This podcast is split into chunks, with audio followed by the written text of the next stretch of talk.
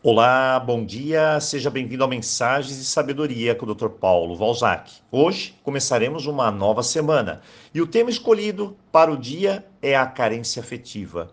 E olha, eu escolhi esse tema por um motivo. Nossos cursos de autoestima, codependência emocional e aceitação e desapego, em geral, estão sempre esgotados, mesmo antes de chegar o dia do curso, o que revela que muitas pessoas simplesmente sofrem com um desses temas e, claro, achei por direito falar um pouco sobre eles. Você tem medo de não ser amada? Ah, essa é uma pergunta de impacto forte e pode me revelar muito sobre você. Um exemplo: Ana tem 35 anos, não consegue se conectar emocionalmente a alguém. Ela tem dificuldade de formar os laços afetivos. O motivo? Medo de não ser amado o suficiente, de se decepcionar. Ao contrário de Júlia, que se joga nos braços de qualquer um. Também devido à carência afetiva. Ela não avalia o que é bom e o que não é. Apenas quer ter alguém ao seu lado para saciar a sede de amor. Veja que são extremos, dois lados da mesma moeda.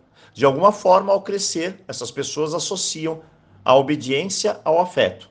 Por isso que o carente é submisso. Geralmente tem a tendência de fazer tudo certinho, da maneira do outro, obediente, para ter em resposta a afetividade.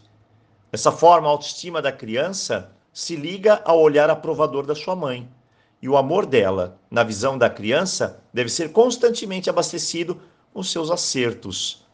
Tudo isso é transferido da fase adulta da mamãe para outras pessoas, como namoridos, apaixonites, amigos e outros. A pessoa se sente indigna do amor está sempre se esforçando, se esforçando, tentando de tudo para merecer. A pessoa se incube de garantir, às custas de si mesma, que o mundo a ame, se anulando, deixando de lado suas necessidades. E como eu sempre digo, se colocando lá no final da fila. Às vezes a pessoa perde a mãe e aí chega a depressão e muitas outras complicações. A pergunta é: o que fazer? Buscar ajuda? E assumir as responsabilidades por sua própria história. É preciso agora, com um novo olhar, o olhar da fase adulta, não o olhar infantil, revisar as suas crenças limitantes, as crenças infantis. E quando falo de crenças infantis, nós temos muitas. Eu chamo de fantasmas, de sombras, que nos impedem de amadurecer emocionalmente. Agora é preciso lidar melhor consigo, reaprender, amadurecer. Assim, preciso começar a perceber de forma saudável o amor em minha vida. Afinal, a vida não é o que acontece, é também o que a gente decide fazer dela. Talvez você escute isso como um chamado que diz que esse é o seu melhor momento para você seguir em frente.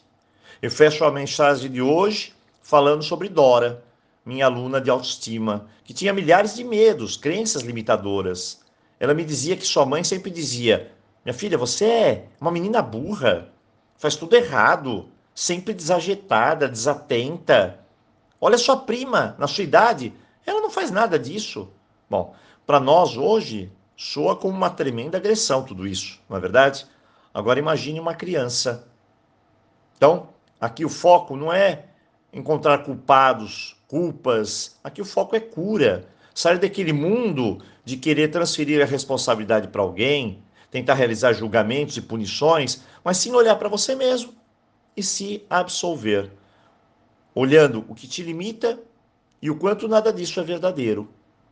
Bem, hoje, mais uma reflexão para que possamos seguir em frente, braços abertos, coração leve e com a cabeça erguida.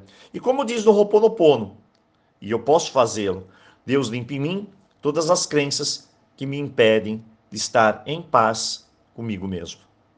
Eu desejo a você um ótimo dia, tremendo início de semana e, claro, vamos juntos crescer.